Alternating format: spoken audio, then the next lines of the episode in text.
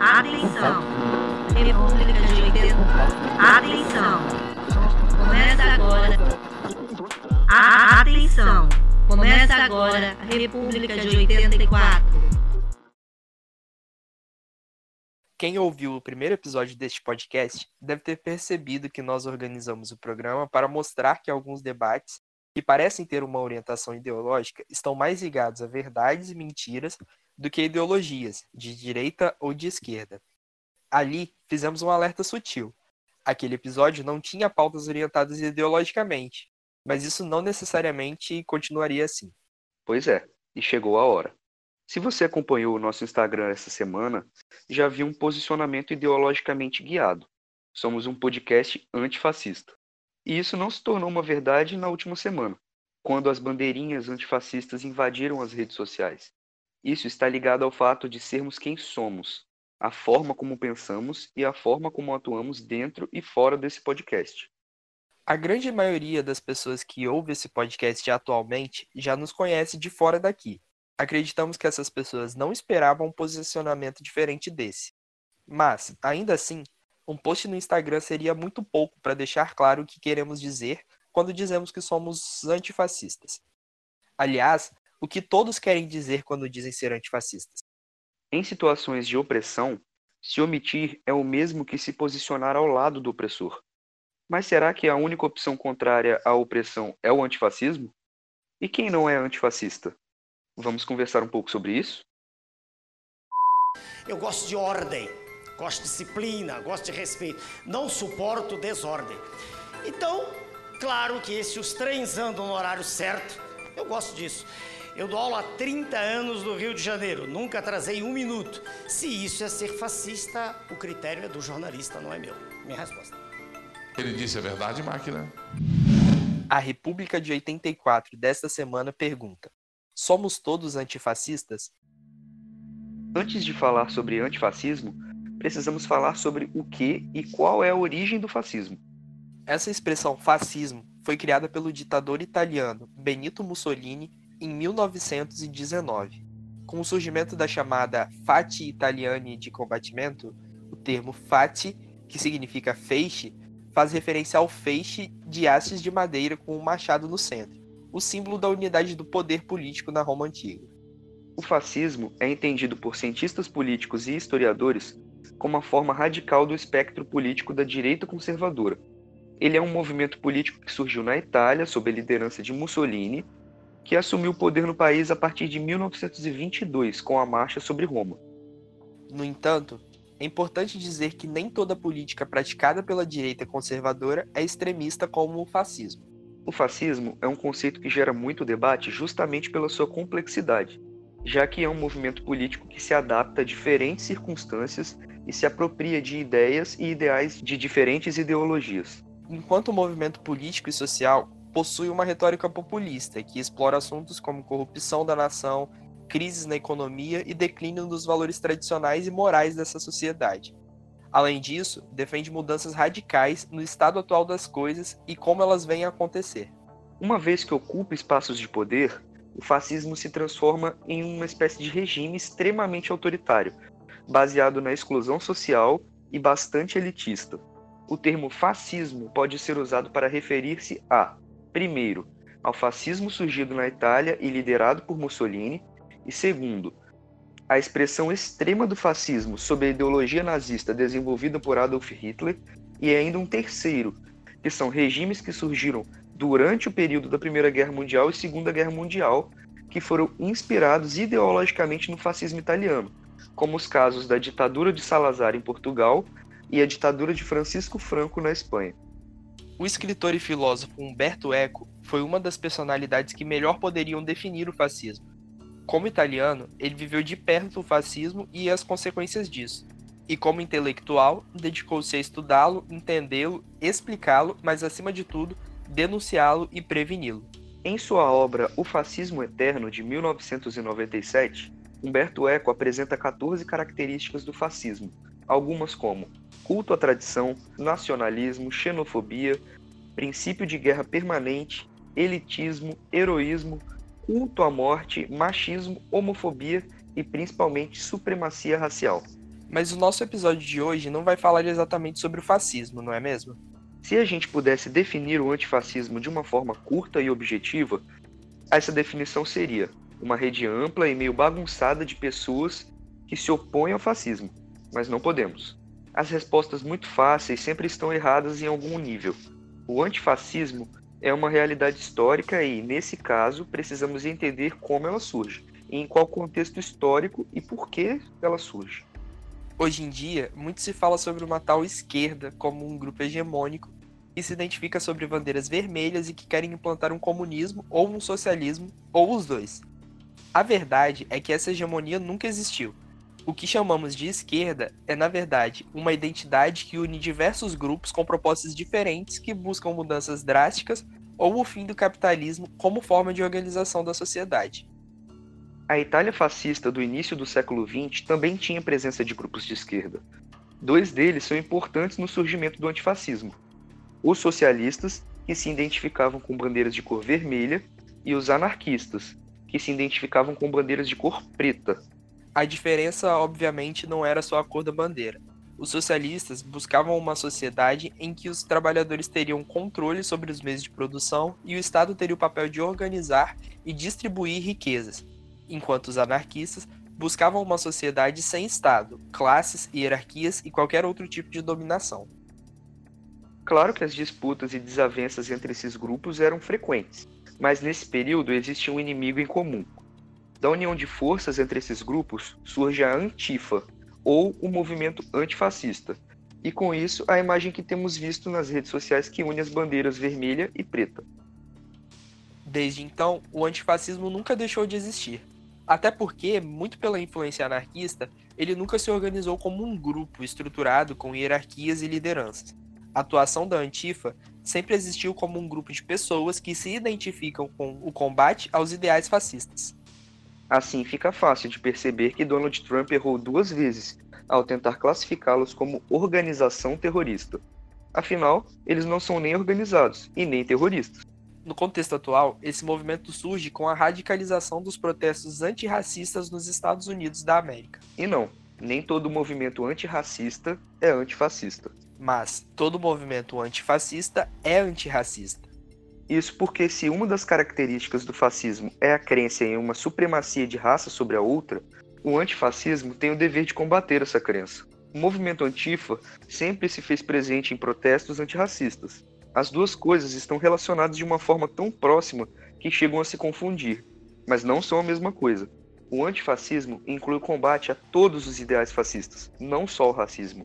Pela sua origem, o Antifa é um movimento anticapitalista, por perceber que as lideranças autoritárias do fascismo são produtos da sociedade capitalista. Acontece que quando o presidente dos Estados Unidos taxa os grupos antifascistas como os responsáveis pelos atos radicais que protestam contra a violência policial, ele dá a esses grupos uma visibilidade global. E é claro que quando isso acontece, muitas pessoas se identificam com esse ideal, sabendo ou não a sua origem quando a gente fala desses protestos, essa falta de clareza não é uma questão exclusiva dessa questão do antifascismo. Na verdade, esses protestos não têm um objetivo político muito claro.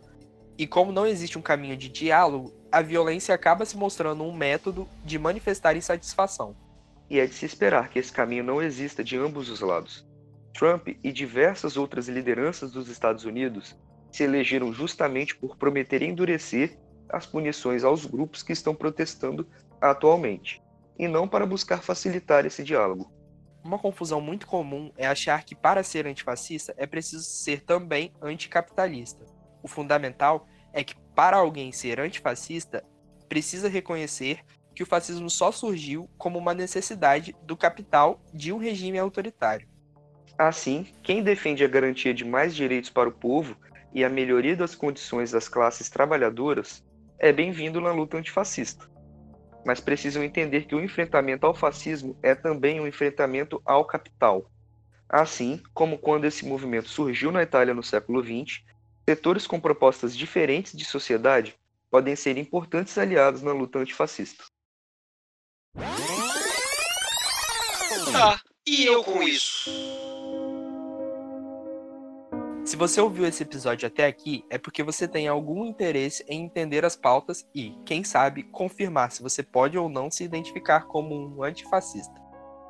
Isso, por si só, já é um grande indício de que sim, você pode. Mas vamos ao resgate histórico. Na França ocupada pelos nazistas, as redes de resistência eram compostas por diferentes grupos, como comunistas, anarquistas, social-democratas e muitos outros. Todos estavam unidos para enfrentar não apenas os nazistas alemães, mas também os franceses que colaboravam com os invasores. Em Portugal, durante a Revolução dos Cravos, militares de baixa patente revoltosos, democratas progressistas e a luta armada do Partido Comunista se uniram para alcançar o fim do salazarismo. Então, se você entende que o fascismo surgiu como um problema resultante do capitalismo, e que para derrotá-lo em sua origem é preciso combater o autoritarismo e buscar melhorias de condições para a classe trabalhadora, você pode sim se considerar antifascista e participar da luta antifa. Outro ponto importante é que os sinais do fascismo não estão distantes do Brasil de hoje. Desde o início da campanha para concorrer à presidência, Jair Bolsonaro foi ligado aos ideais fascistas. Entre os principais sinais apontados estão a defesa constante do armamento da população e a negação de eventos históricos. O presidente tenta imprimir um novo sentido a momentos do passado, enaltecendo a ditadura militar e tratando como heróis militares que cometeram crimes contra a democracia e torturadores. Por aqui, temos também a exaltação de símbolos nacionalistas e a tentativa de ressignificar símbolos patrióticos como a camisa da seleção brasileira e da bandeira, que para muitas pessoas são vistas como não pertencentes ao Brasil, mas sim ao grupo bolsonarista. Também é importante citar o caso da bandeira de um partido integralista europeu que foi vista nas manifestações bolsonaristas, naquele dia marcado pelo embate e impedimento dessas manifestações pelas torcidas organizadas antifascistas e principalmente pela democracia corintiana. O incentivo à idolatria do líder como figura de mito ou herói é outro ponto com o qual precisamos ter cuidado. Os sinais podem ser encontrados no constante retorno ao episódio da facada que Bolsonaro sofreu durante a campanha eleitoral, em 2018, e o desprezo pelas instituições democráticas ao comparecer em manifestações que pedem o fechamento do Congresso Nacional e do STF.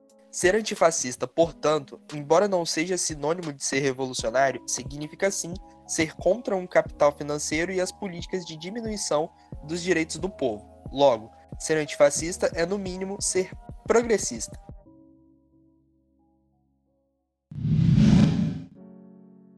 Com a nossa discussão de hoje finalizada, chegamos ao último bloco do programa. E, como de costume, indicaremos conteúdos que também achamos interessantes para a vida de vocês. Pode ser um assunto que está em alta na semana, uma informação, ou até mesmo um livro ou um filme. Hoje eu começo, pode ser, Gislan? Com certeza. O meu destaque de hoje é V de Vingança. Tanto o filme quanto a série de quadrinhos do gênio Alan Moore. Na obra, a Inglaterra é ocupada por um governo fascista e vive sob um regime totalitário. Na luta pela liberdade, um vigilante conhecido apenas por V utiliza-se de táticas terroristas para enfrentar os opressores da sociedade. O filme apresenta exemplos perfeitos de tudo que foi dito no programa de hoje, exemplificando perfeitamente a maneira que governos fascistas atuam. Tanto o culto à liderança, campos de concentração, tortura, dominação cultural, censura, repressão e fortalecimento militar estão presentes na obra. Acredito que assistir ou ler essa obra será de grande valor para todos vocês. Mas diz aí, Gislan, qual é o seu destaque de hoje? Então, galera, o meu destaque de hoje é um canal do YouTube, que eu estou inscrito, admiro e acho que vocês também deveriam assistir. Talvez alguns de vocês já conheçam, mas o canal é o Meteoro Brasil. O canal tem uma proposta de vídeos curtos que debatem alguns temas que estão em alta no cenário nacional, sejam eles relacionados à cultura, política, esportes, qualquer coisa que seja importante que a gente busque aprofundar o debate em alguns níveis. Inclusive, a proposta do Meteoro foi uma referência importante para construirmos o formato desse podcast. Os assuntos são expostos de uma forma lúdica, que envolve quem assiste e sempre com alguma proposta de mudança de comportamento ou de percepção. Agora, se for para indicar um vídeo específico do Meteoro, eu com certeza vou indicar um que reúne duas das figuras que eu também admiro muito, o Ariano Suassuna e o Chico Sainz. Os dois foram protagonistas de um dos embates culturais mais memoráveis da cultura brasileira, cada um deles com uma proposta diferente para as manifestações artísticas em Pernambuco. O Suassuna acreditava que a cultura pernambucana deveria ser autossuficiente, com seus próprios instrumentos, referências, linguagens, identidades, tudo que reforçasse a produção cultural daquele espaço. Esse movimento ficou conhecido como Movimento Armorial, de armadura mesmo, para proteger a cultura local e resistir à indústria cultural. Enquanto isso, o Chico Sainz acreditava que a cultura pernambucana precisava se inserir em um diálogo com a cultura do resto do país e até do mundo. Instrumentos, sintetizadores, referências de tudo que viesse de fora precisavam ser lido e até adestrado pela cultura daquele local. E é dessa proposta que nasce o Mangue Beat, um movimento cultural representado pela imagem de uma antena parabólica fincada na lã. Essa disputa criou as referências de muitos produtos de cultura que a gente consome hoje, e o Meteoro Brasil aborda isso de uma forma muito gostosa de se assistir. O vídeo é curtinho, mas vale a pena dedicar esses 13 minutos, vai acrescentar muito a todos nós. E como em todo o programa, nós citaremos agora as fontes utilizadas na pesquisa para a produção desse episódio. São elas: A Gazeta, El País, Estadão, Folha de São Paulo, G1, O Fascismo Eterno, de Humberto Eco, Nexo Jornal, Ponte Jornalismo, Revista Fórum e UOL. Chegamos ao fim do programa de hoje e para encerrar, a frase de hoje é: Pessoas incríveis são feitas de superações. E é com essa falácia meritocrática fuleira que encerramos o programa de hoje. Um abraço e até semana que vem. É isso, galera. Muito obrigado por nos ouvir até aqui e um abraço.